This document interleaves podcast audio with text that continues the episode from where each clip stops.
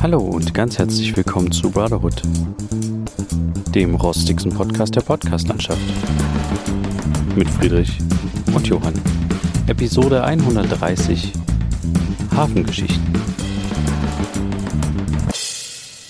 Ja, hallo Friedrich. Hallo Johann.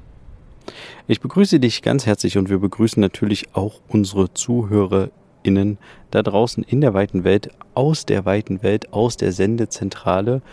Ähm, ich befinde mich aktuell noch in Malta. Friedrich ist noch in Leipzig. Ich Richtig. bin noch arbeitstechnisch hier. Und äh, wie ist denn das Wetter drüben bei dir, Friedrich? Wie läuft's Ja, denn? nicht so, nicht so nice, ne? Also bewölkt, kühl, nicht allzu heiß, aber es ist, es ist okay. Aber bei dir geht's wahrscheinlich richtig ab, oder? Ja, es ist äh, sehr warm. Ja. Äh, so warm, dass man sich immer mittagsüber verkriechen muss. Also eigentlich kann man wirklich erst richtig anfangen mit Arbeiten, äh, ja, ich sag mal so gegen 16 Uhr, würde ich jetzt mal sagen. Okay. Oder man macht halt quasi früh was, also sehr früh, macht dann eine längere Mittagspause, Mhm. weil in der Sonne, also für mich, ich bin ja sehr, sehr, sehr ähm, schnell sonnenbrandanfällig. Da Ich bin auch. ich dann immer so, ja, das liegt vermutlich in der Familie. Da bin ich dann immer sehr schnell raus und ähm, ja, ich sag mal so, da kann man jetzt nicht so lange durch die Sonne gehen, ohne direkt umzukippen. Und das Mhm. habe ich die letzten äh, Tage immer wieder gemerkt, dass wenn man viel in der Sonne unterwegs ist, dass man dann immer mal viele Pausen braucht. Also wir haben hier sehr viele Kaffeeaufenthalte, wo wir einfach nur sitzen und einfach mal äh, kurz entspannen müssen. Oder wie gesagt, die Hochzeiten sind halt dann eher so der Nachmittag, wo halt auch wieder so ein bisschen Leben ähm, hier ins Land kommt. Aber wie geht's denn bei dir? Ja, bei mir geht's äh, eigentlich ganz gut. Ich äh, habe äh, zwar kleine, zwei kleine Sachen zu erzählen. Einmal eine Neuerung, wir hatten uns ja immer mal wieder drüber unterhalten, dass man sich mal mehr sportlich aktivieren möchte und davon habe ich ja auch immer mal geredet, dass ich das auch mal jetzt angehen will und jetzt habe ich es endlich getan. Ich bin jetzt wieder in dem Fitnessstudio angemeldet und hatte da auch mein erstes eigenes Training und habe mich direkt ein bisschen überschätzt und habe massiven Muskelkater und mir auch irgendwie was verhoben. Also Ah, ist äh, ein bisschen nach hinten losgegangen, aber ähm, ja, deswegen statt diesen 24 bis 48 Stunden Muskelpause muss ich jetzt mal noch einen Tag drauflegen, bevor ich wieder hingehe. Aber ist irgendwie ganz cool wieder so mal gucken, ob ich diesen Punkt erreiche, dass man ähm, zu Anfang ist man noch so ein bisschen motiviert. Also das kenne ich aus Ja. dem äh, ersten Mal Fitnessstudio, als ich das vor ein paar Jahren hatte. Ähm, dann irgendwann lässt die Motivation nach und wenn man dann halt nicht mehr so regelmäßig hingeht, hat man irgendwann halt gar keinen Bock mehr. Und ich bin mal gespannt, ob ich an diesen Punkt komme, den ähm, ein paar Kollegen so erreicht haben, äh, dass man richtig Bock aufs Training hat. Ja, und dann auch richtig Bock hat, regelmäßig hinzugehen und dass man merkt, man braucht jetzt das Training und so. Da bin ich irgendwie gespannt, ob ich das hinbekomme. Und ähm, ja, das ist, das ist so eine, eine kleine Neuerung. ist jetzt nichts Großartiges, aber weil du halt letztens mal vor ein paar Folgen äh, von deiner von deiner äh, Boxaktivität erzählt hast. Ähm, Genau, ja. Ja, dachte ich mal, ich äh, guck auch mal ein bisschen rum. Genau. Ja, ist ja cool. Aber äh, also ich muss ganz ehrlich sagen, für mich würde Fitnessstudio nicht gut funktionieren. Ich war ja auch mal angemeldet, Hm. aber ähm, ich brauche halt irgendwie eine jemanden, der mich anleitet und der mich korrigiert. Und Ja, das wenn du da halt keinen richtig. keinen Freund hast oder sowas, der dich da mitzieht, der da schon im, im Game drin ist, der dich dann motiviert. Also ich würde das nicht durchhalten. Deswegen bin ich ganz froh, äh, dass ich jetzt äh, da ein bisschen dieses ähm, Thai-Boxen angefangen hatte. Hm. Wobei ich jetzt äh, ehrlich gesagt auch nur zwei Trainings hatte ähm, bisher. Die anderen Male hatte ich irgendwie, musste ich ausfallen lassen wegen Arbeit oder so. Ich weiß es gar nicht mehr. Hm. Ähm, deswegen, wenn ich wieder zurück bin, ähm, hoffe ich, dass ich äh, dann gleich wieder da mal hingehen kann. Aber ähm, egal, wie ist denn das bei dir? Kriegst du das, kriegst du das gemanagt, dass du motiviert bist dann vor Ort? Vor Ort dann schon, ja. Also ich, ich äh, wärme mich dann immer so ein bisschen auf mit so verschiedenen äh, Stretch-Übungen, so dass man irgendwie ein bisschen was aktiviert und so ein paar Gelenkgeschichten und dann gehe ich sowieso erstmal aufs Laufband für 20, 25 Minuten, halbe Stunde. Ähm, also das ist die Wunschvorstellung gewesen. Es waren am Ende 25 Minuten, wo ich zwischendrin auch mal kurz langsamer laufen musste, weil ich so außen überhaupt aus irgendeiner Art von sportlichen Training war. Ähm, Ja, ja. Deswegen, ja, aber dann, also ich kann das verstehen, dass man ja, so ein bisschen Bedenken hat, wenn man jemanden hat, der eben, der, der einem die Ausführung zeigt von irgendwelchen Übungen oder so. Ja, genau, ja. Aber du musst ja nicht im Freihandelbereich zum Beispiel trainieren. Es gibt ja so viele Geräte, die ja quasi dafür da sind, dass du eben nicht frei ein Gewicht in der Hand hast und du mit dem Arm so machst und deswegen da eine extrem falsche Bewegung machen kannst. Das kannst du an Geräten auch machen, ja, aber die unterstützen sich ja dabei, die Übungen nur so auszuführen, ausführen zu können, wie sie eigentlich gemacht werden sollte. Ja, ja ich natürlich kannst du da was falsch machen, indem du zum Beispiel zu viel Gewicht nimmst. Das habe ich vermutlich getan. Also ich merke das in hier dieser Ellbogen, wie nennt man das? Diese Ellbogenkehle ist das ja. Nicht Kniekehle, mhm. sondern Ellbogenkehle äh, dass da diese Sehne oder was das da ist, also wenn ich den Arm ausstrecke, dann tut das hier weh. Also ich habe irgendwie scheinbar zu viel Gewicht genommen, keine Ahnung. Ich bin jetzt auch kein Experte, aber ne, vermute ich jetzt mal, ähm, weil ich ein bisschen zu übermotiviert war vielleicht. aber ja. ja, deswegen ich ich die haben sehr viele Geräte, die sehr viele unterschiedliche Übungen hatten. Das hatte mein äh, Fitnessstudio davor nicht. Also jedenfalls nicht so viele unterschiedliche Geräte. Und deswegen, ich war jetzt beim ersten Training noch nicht im Freihandelbereich.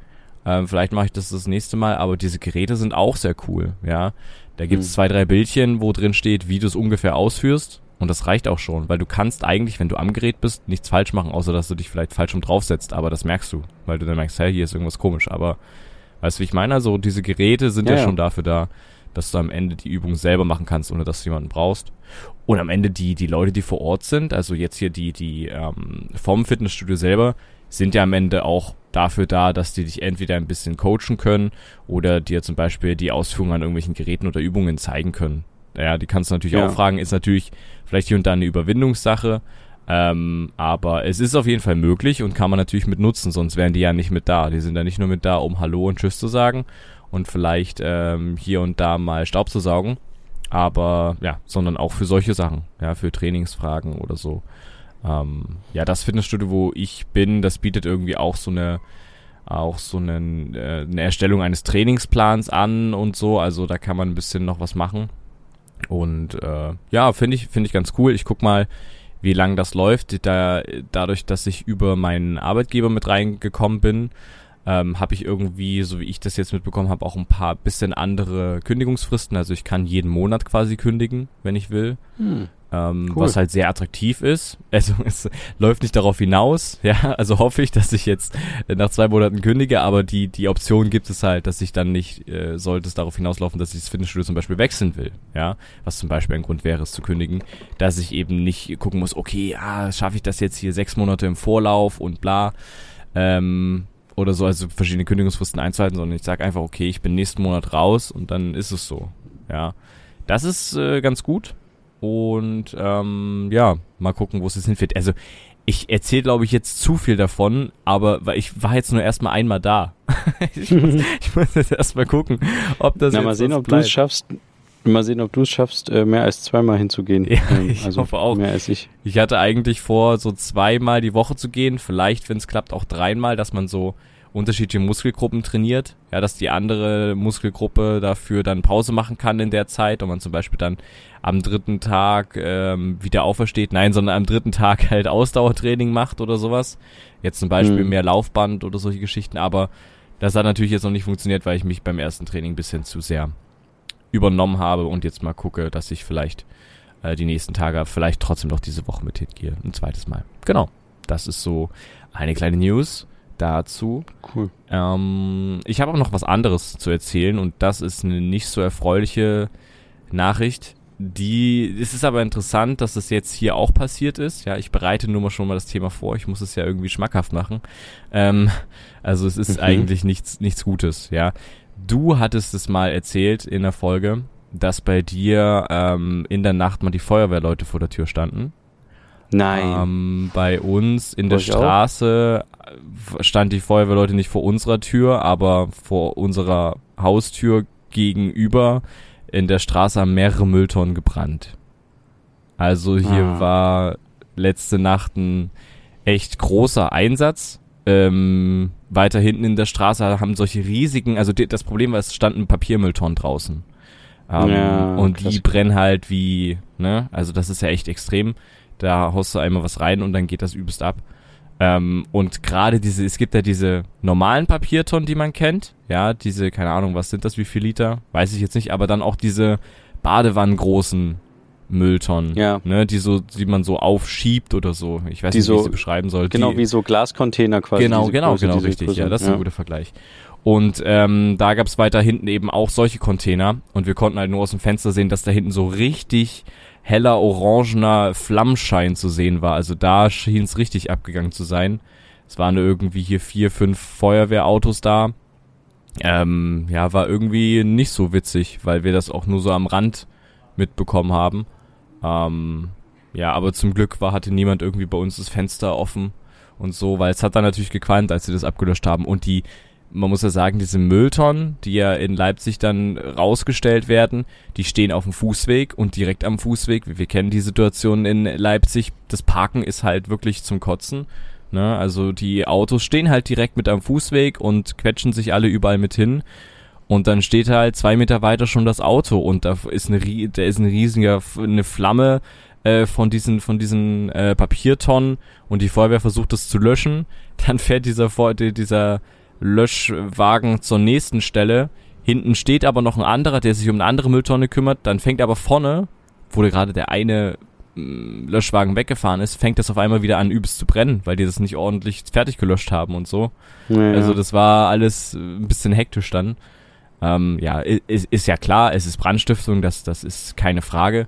Ist ein bisschen äh, merkwürdig, warum das jetzt irgendwie so jetzt auch irgendwie, äh, ja, hier auch weiter irgendwie, wie sagt man, äh, fußfest. Keine, keine Ahnung, also es hat, halt, es hat halt keinen Sinn. Also ich verstehe es nicht. Ja, also Ja. ähm, es ist jetzt nicht so, dass hier jetzt irgendwie Neubauten entstanden sind, weswegen, wie es zum Beispiel in Konnewitz, ja, also im Stadtteil von Leipzig, wo es immer mal wieder ähm, ein paar Ausschreitungen in der Vergangenheit gab, gerade bei Neubauten, ja, bei irgendwelchen Eigentumswohnungen, die damit äh, kreiert wurden, ähm, da haben halt Baustellenfahrzeuge gebrannt oder sowas, ja. Hier ist aber halt gar nichts davon los und hier sind einfach Mülltonnen angezündet worden, ähm, wo direkt zwei, zwei Fenster oben drüber eine Familie die Fenster offen hat vom Kinderzimmer, ja, da raucht's rein, da qualmt's rein und so. Die Feuerwehr musste da auch äh, die irgendwie wecken, dass die ihre Fenster zumachen und solche Sachen. Also es hat, wo, wem haben die jetzt geschadet? Der der Stadt, also we, wem wollten sie jetzt eins auswischen? Den Leuten, die dort Naja. wohnen seit mehreren Jahrzehnten ähm, und hier überhaupt nichts abgeht, so in dem Sinne. Also ist, ich kann es nicht nachvollziehen. Es ist so eine dämliche Aktion gewesen. Und es hat mich schon Ja. echt sehr, sehr wütend gemacht. Ähm, ich muss aber sagen, Props an die Leipziger Feuerwehr, die schien ja echt schnell da zu sein, da gewesen zu sein. Ähm, so, sonst hätten die das, also sonst wären wäre vielleicht noch ein bisschen mehr passiert. Es ist kein Auto abgebrannt zum Glück. Hat auch kein Feuer gefangen. Also die haben das schien sehr schnell hier gewesen zu sein und ich muss auch sagen, diese Feuerwehrautos waren echt schön modern. also Ja. die schienen neuere gewesen zu sein und dadurch, dass ich ja wahrscheinlich auch wie du so ein kleiner Feuer und Flamme Serien Gucker bin, ne, also von der von der WDR Serie Feuer und Flamme, ähm, die wir auch schon mal empfohlen haben, weiß ich ja so die Abläufe und das war sehr interessant, das auch mal live mitzuerleben, so direkt, obwohl es eigentlich keine schöne Situation war, aber weißt du, so wie ich das meine. Naja, ich, ich verstehe schon. Hm. Aber ähm, das äh, ist, glaube ich, ke- es wird bestimmt keine politisch motivierte Tat gewesen sein oder sowas, Ja, sondern es wird einfach ähm, ein klassischer Feuerteufel gewesen sein. Ja. Ähm, wobei, ja, das ist irgendwie total sinnlos und einfach nur nervig, finde ich. ja, Und es gibt ja genügend äh, Möglichkeiten im Jahr irgendwie ein Lagerfeuer zu machen oder wie auch immer. Also es gibt ja sogar Anlässe irgendwie, um irgendwelche äh, komischen Feuer zu machen oder zu grillen oder ja, halt sich irgendwie da auszutoben. Hm. Und ich finde, Mülltonnen anzünden ist, sowas wie Autos anzünden ist irgendwie total, äh, ja, sinnlos. Es ist auch Versteh sehr, es ist auch sehr, sehr klein irgendwie gedacht. In, also weißt du, es ist ja überhaupt nicht weiter gedacht. Dass wir, der Rauch, diese, dieses giftige Plastik, was schmilzt, ähm, also das, das zieht ja dann in die Wohnung rein. Die Leute schlafen mit offenem Fenster oder angekippten Fenstern, weil halt Sommer ist. Ne? Ähm, Also dann stehen direkt Autos noch dran und so. Das brennt direkt vor, vor einer Erdgeschossetage, wo direkt ein Fenster noch davor. Also es ist überhaupt nicht, es ist dämlich, es ist nicht zu Ende gedacht, was noch passieren könnte, bla bla bla. Also es ist, ja, wie du schon sagtest, es ist absolut dämlich. Und gerade halt auch in der Situation, dass ja auch aus Leipzig, soweit ich das gehört habe, auch ähm, Feuerwehren ins Katastrophengebiet gefahren sind mhm. ähm, zum Helfen bei der Flut, ist es halt auch Quatsch, also oder kurzsichtig gedacht, sage ich jetzt mal, ähm, hier in Leipzig was anzuzünden. Also äh, oder generell dieses, äh, also man bindet dadurch halt irgendwie Einsatzkräfte. Nicht nur, dass man halt quasi als, ähm, dass wir als Steuerzahler dann halt quasi diesen ganzen Mist bezahlen müssen, mhm. sondern halt auch werden halt Einsatzkräfte gebunden, die halt auch einfach woanders helfen könnten oder eventuell dann woanders zu spät kommen. Ja. Und das finde ich halt auch blöd, weil jeder erwartet ja auch so jemand, der irgendwelche Mülltonnen anzündet, wenn die Person einen Autounfall hat oder sowas, erwartet die halt auch schnelle Hilfe und würde gerne aus dem eingeklemmten Auto befreit werden. Ja. Und wenn dann die Feuerwehr mit irgendwie ähm, fünf äh, Mülltonnen in der Innenstadt, also was ja total sinnlos ist, zu kämpfen hat, weil die immer wieder an und ausgehen und äh, währenddessen irgendwo anders ein schwerer Verkehrsunfall passiert und dann halt weniger Kräfte dorthin kommen oder wie auch immer, ne? Mhm. Ähm, es ist halt einfach nur, es ist halt einfach nur doof. Also und, und halt gesellschaftlich dahingehend halt auch irgendwie blöd, weil wir brauchen gerade solche Einsatzkräfte und ähm, die dann für solche Sinnlosigkeiten irgendwie zu zu binden oder ja, man kann das sogar weiterspinnen. Man kann auch sagen, irgendwelche sinnlosen äh, Schlägereien, Streitigkeiten, wo, die man einfach entspannt lösen könnte, wo dann irgendwie ein Polizeiaufgebot groß hin muss oder ja, das ist halt irgendwie, das macht einen dann manchmal irgendwie so wütend. Ja, ja. kann ich schon nachvollziehen. Hm. Ja, also hier, ich habe es jetzt auch erlebt. Zum Glück nicht direkt vor, also die, äh, unsere Mülltonnen haben nicht gebrannt, aber ja, hoffen wir, dass das jetzt auch bei diesem einmal bleibt. Aber erzähl mal du, du äh, musst da auch mal hier ein bisschen was erzählen, was so jetzt hier so Stand bei dir ist. Ja, äh, kann ich gern machen. Also bei mir ist äh, der Stand, dass ähm, ja, wir mit unseren Bemühungen relativ erfolglos waren. Ich habe ja letzte Woche noch nicht genau erzählt, was ich hier ähm, auf Malta in Malta, wie auch immer man das sagt, auf, auf Malta, weil es eine Insel ist, aber in Malta im Land Malta mache. Ähm, ich bin hier mit einem Kollegen hier und wir haben uns viel in einem Hafengebiet rumgetrieben. Okay. Und zwar ist das Besondere an dem Hafengebiet, ich war da schon mal vor ein paar Jahren, ähm, und da hat uns jemand ein Schiff gezeigt, was hier in dem Hafen liegt. Und zwar schon seit längeren Jahren, inzwischen schon seit acht Jahren liegt dieses Schiff hier an der Kette quasi. Mhm. Und es ist jetzt nicht irgendwie ein Seenotrettungsorganisationsschiff, was beschlagnahmt wurde, weil es Flüchtlinge gerettet hat oder irgendwie sowas, sondern es ist ähm, ein Kriegsschiff. Und okay. ich finde das halt total spannend, weil es ist ein libysches Kriegsschiff und es ist quasi auch noch Besatzung hier.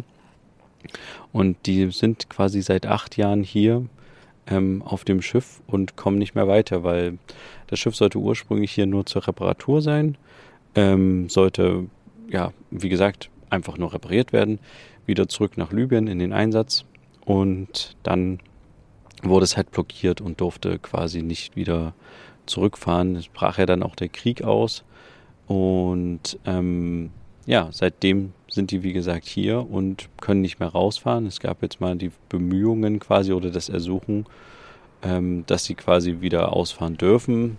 Mhm. Die Malteser an sich hatten auch nichts dagegen. Das Schiff ist ja seit längerem repariert und hätte halt rausfahren können. Aber ähm, die USA beziehungsweise dann vermutlich die äh, NATO hat dann halt sich dagegen gesperrt und hat gesagt, nee, wir blockieren das Schiff weiterhin. Mhm. Genau, und deswegen hängen die so ein bisschen in der Luft und das, ähm, es gibt ja, das ist ja nicht das einzige Schiff, wo es sowas gibt. Gerade während Corona gab es das sehr häufig, dass Besatzungen auf Schiffen quasi gefangen waren, in Anführungsstrichen. Also es gab ja auch die Ever Given, die im Suezkanal stecken geblieben ist, ähm, beziehungsweise dann halt die ganzen nachfolgenden Schiffe, die da waren, oder halt andere Crews, die nicht in verschiedenen Hafen anlegen durften, beziehungsweise nicht mehr vom Schiff runter durften wegen ähm, verschiedensten Corona-Bestimmungen. Also es ist ein Phänomen, was es häufiger gibt. Ähm, es gab auch mal einen Fall vor der Küste Nigerias, hatte ich jetzt neulich mal gelesen. Ähm, da war ein, ein, Ölschiff quasi, was bezichtigt wurde, ähm, Ölschmuggel betrieben zu haben. Mhm. Und äh, die hatten auch, die sind halt auch, ich glaube, die sind halt teilweise da noch an Bord gefangen, der Kapitän und noch zwei, drei Crewmitglieder. Ähm, auch jahrelang. Und das ist halt echt, finde ich, total krass, wenn du ähm, auf ein Schiff gehst und einfach sagst so, ja, zu deiner Familie, ich bin jetzt erstmal sechs Monate auf dem Schiff und dann bist du einfach mal mehrere, mehrere Jahre, Jahre, da hm. und kommst nicht mehr weg. Das ist echt und heftig. Hm. Ich finde halt die, die Situation so skurril oder auch, dass da halt so ein Kriegsschiff in so einem Hafen steht, auch noch ein libysches Kriegsschiff.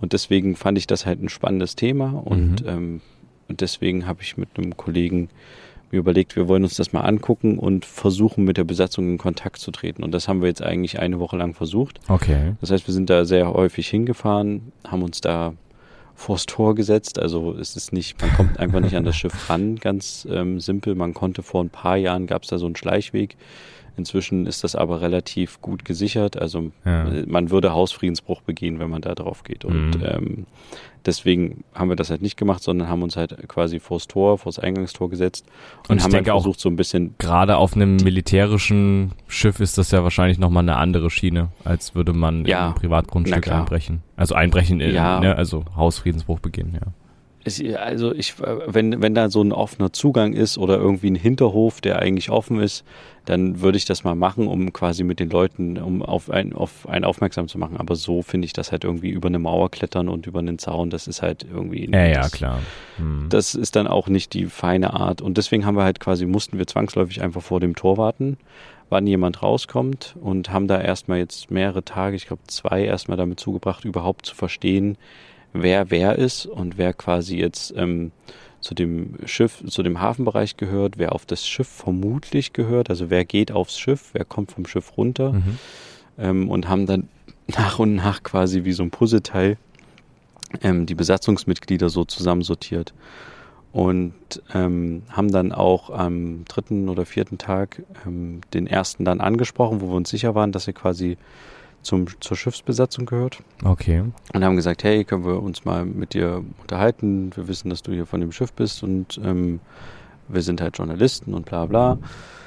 Äh, und da hat er gesagt, ja, kein Problem. Dann haben wir kurz Nummern getauscht ähm, und dann ist er quasi abgedüst und dann hat man noch an demselben Abend noch eine zweite Person getroffen, die auch vom Schiff ist. Und der war auch super aufgeschlossen und hat uns auch gleich so ein paar Bilder gezeigt, die er mit dem Handy gemacht hatte vom Schiff und hat dann uns so ein bisschen auch mehr erzählt, dass er, halt, wie gesagt, seit acht Jahren da ist, dass die inzwischen keinen Sold mehr kriegen von der libyschen Regierung. Das heißt, die äh, machen halt hier Gelegenheitsjobs in Malta, um irgendwie, ja, sich ernähren zu können. Die kriegen ja weder Geld von ihrer Regierung mhm. noch Geld von ihr, also von Malta.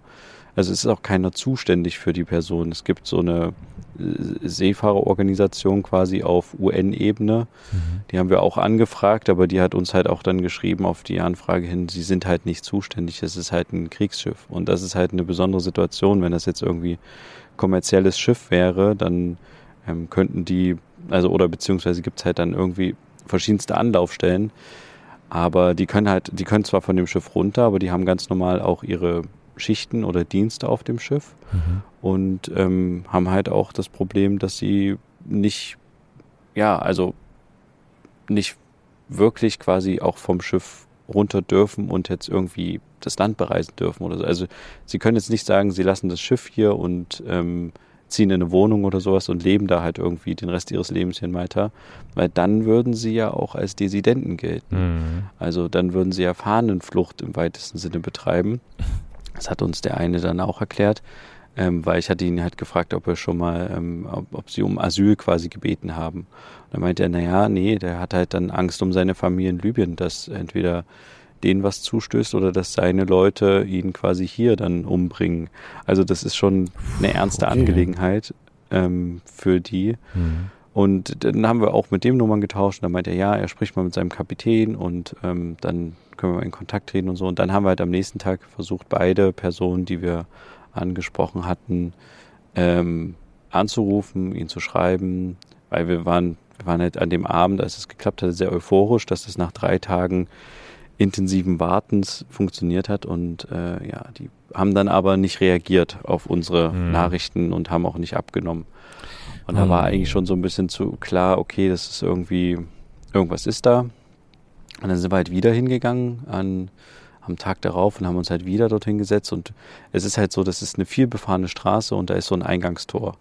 Und vor diesem Eingangstor sitzen wir quasi, also auf der gegenüberliegenden Straßenseite, auf irgendwelchen unbequemen Stufen, halt über fünf, sechs Stunden. Ähm, und äh, es gab halt dann auch Situationen, wo halt einfach sehr, sehr heftiger Wind hier in Malta war, ähm, so dass zum Beispiel verschiedenste Fähren nicht gefahren sind und du sitzt da auf dem Fußboden quasi und kriegst den ganzen Dreck von diesem ähm, Hafenbereich, irgendwelche, keine Ahnung, Metallsplitter oder was weiß ich, ähm, Sägespäne, alles was da rumliegt, kriegst du halt quasi direkt da ähm, immer auf dich gepustet, wenn du so ein heftiger Windstoß kommt. Ja. Und äh, es ist halt also keine angenehme Situation, da einfach nur rumzuschimmeln und nicht voranzukommen Hm. und nur zu warten, dass halt jemand rauskommt, weil, wie gesagt, auf Anrufe und so haben sie nicht reagiert und dann irgendwann kam der Einheit raus und hat halt, ähm, ich habe den dann quasi zugewunken und dann haben wir, äh, hat er uns sich kurz mit uns unterhalten und der war halt eine ganz andere Stimmung. Der war nicht mehr so offen. Der hat äh, vorher, wie gesagt, hatte der am zwei Tage vorher hatte der ja uns auch Nummern getauscht, Handyfotos gezeigt, dies, das. Und er meinte halt, nee, ähm, er hat mit seinem Kapitän gesprochen und seitdem wir da sind, passieren komische Dinge. Und Okay. dann haben wir gesagt, hä? Wie, was?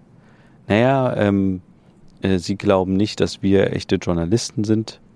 Ähm, und der Kapitän hat sich jetzt auch irgendwelche Überwachungsbilder geben lassen, ähm, weil wir ja vor so einem Laden, ähm, so einem zu einem Geschäft quasi immer gesessen haben.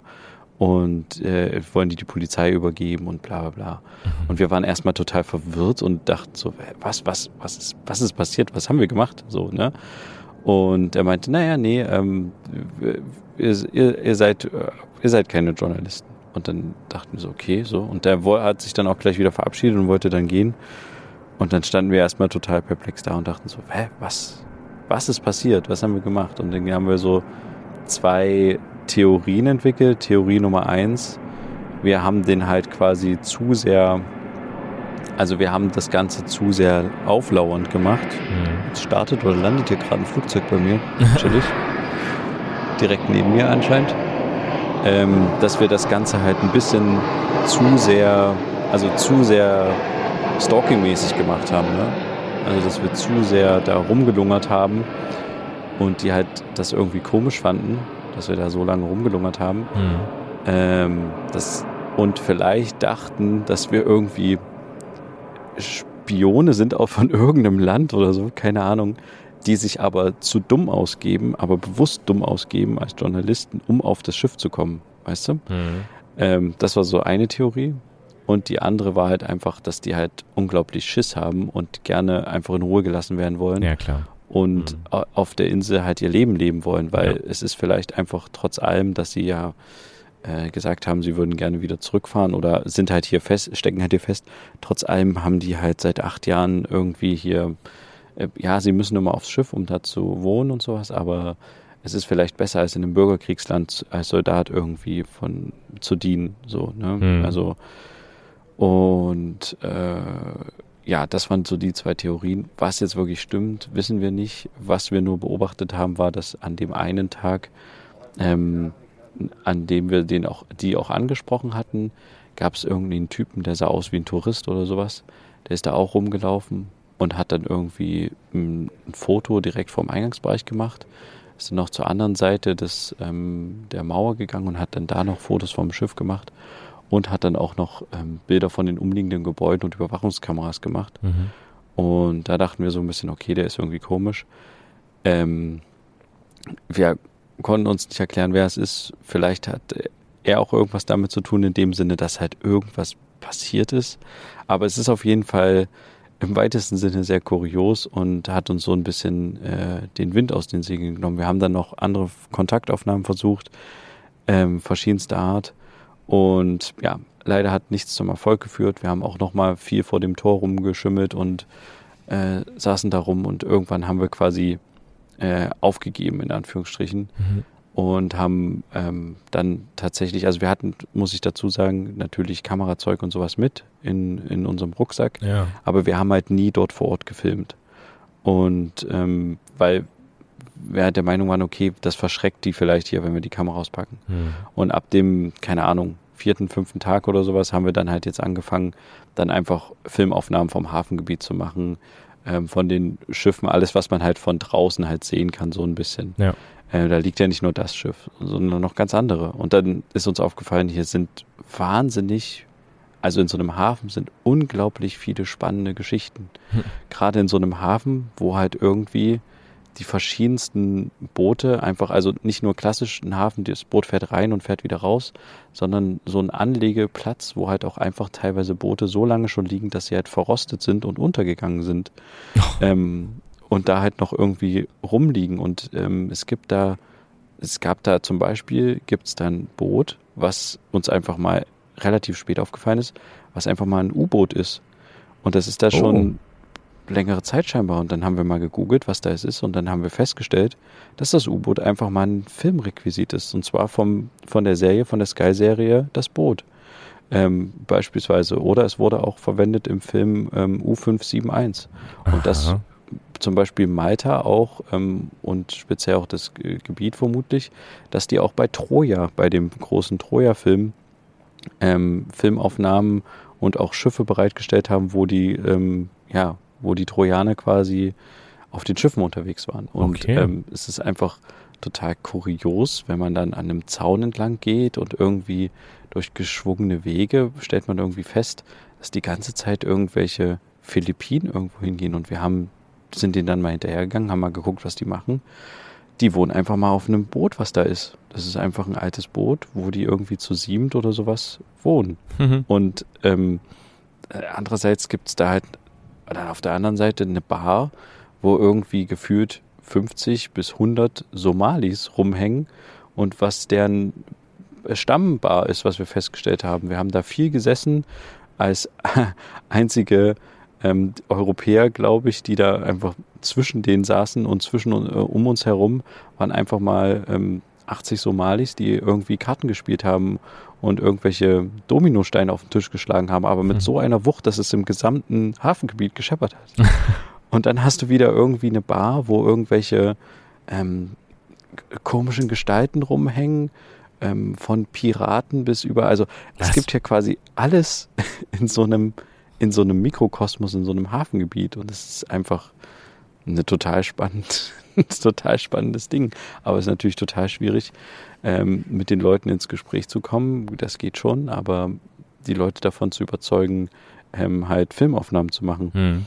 Und ähm, ja, da haben wir dann so ein bisschen weitergemacht ähm, und haben versucht, da ja ein bisschen, bisschen was zu filmen, ein bisschen die Geschichten anzuhören.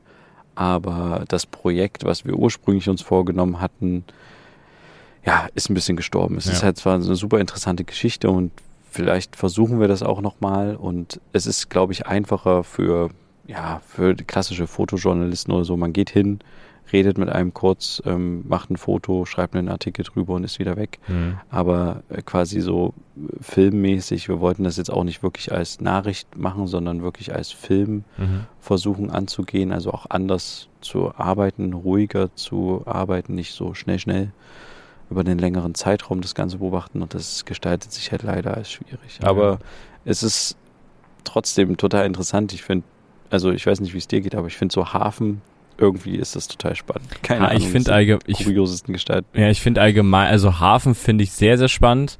Ähm, aber ich finde irgendwie alles, was irgendwie mit dem Meer so zu tun hat, finde ich irgendwie sehr interessant. Also das Meer auch an sich, aber auch so Schiffe, Hafen, ja doch, ja, das kann ich auf jeden Fall nachvollziehen.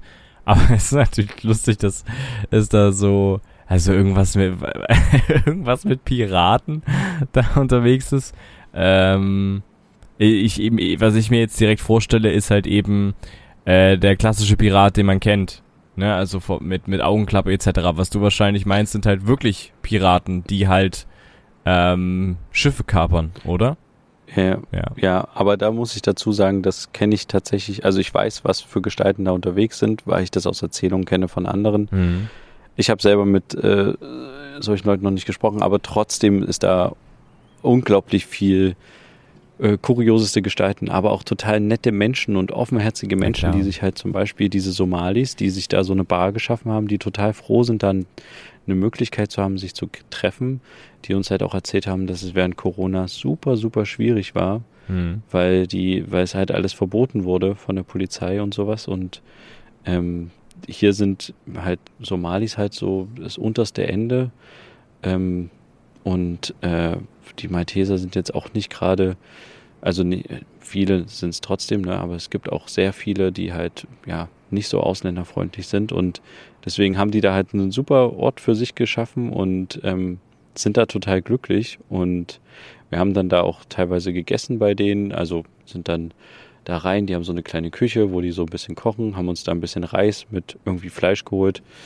Das war das beste Essen, was wir bis dato auf den sie bekommen hatten. Oh, Und mhm. ähm, es ist halt krass. Man muss sich halt bei manchen Sachen, glaube ich, einfach trauen, auszuprobieren äh, und irgendwie offen zu sein. Ja. Und es ist äh, wahnsinnig, was die Welt alles so zu bieten hat für interessante Geschichten und äh, interessante Menschen. Also deswegen, da kann ich nur dran appellieren, da immer mit einem offenen Auge durchzugehen und nicht so vorbelastet zu sein. Mhm. Das ist irgendwie, ähm, auch wenn, wenn man da vorbeigeht, äh, kann man halt auch mal denken, okay, warum essen die jetzt alle mit Händen irgendwie einen Riesenteller mit äh, Reis und sowas? Aber wenn man sich dann selber so einen Teller holt und man kann den ja auch europäisch mit einem Löffel essen, den Teller, dann äh, ist das äh, trotzdem, das ist ein geiles Essen gewesen. Also kann man nichts sagen. Und da hat jeder äh, Burger mit Pommes oder was hier für Touristen angeboten wird, hat dagegen heftigst, heftigst verloren. Also, ja.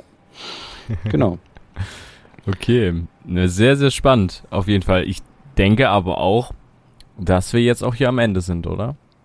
Was denkst Ja. du? Wir sind am Ende. Ja. Ich hätte noch viel zu erzählen. ähm, ich würde einfach noch ein bisschen gleich, wenn wir aufgehört haben, noch mit dir drüber sprechen. Und für die, die das möchten, die können gerne in der Patreon-Folge weiterhören. Genau. Ähm, und sonst würde ich sagen, hören wir uns einfach nächste Woche wieder, wenn es wieder heißt, zwei Brüder. Eine Brotherhood. Macht's gut, bis dann, tschüss. Ciao.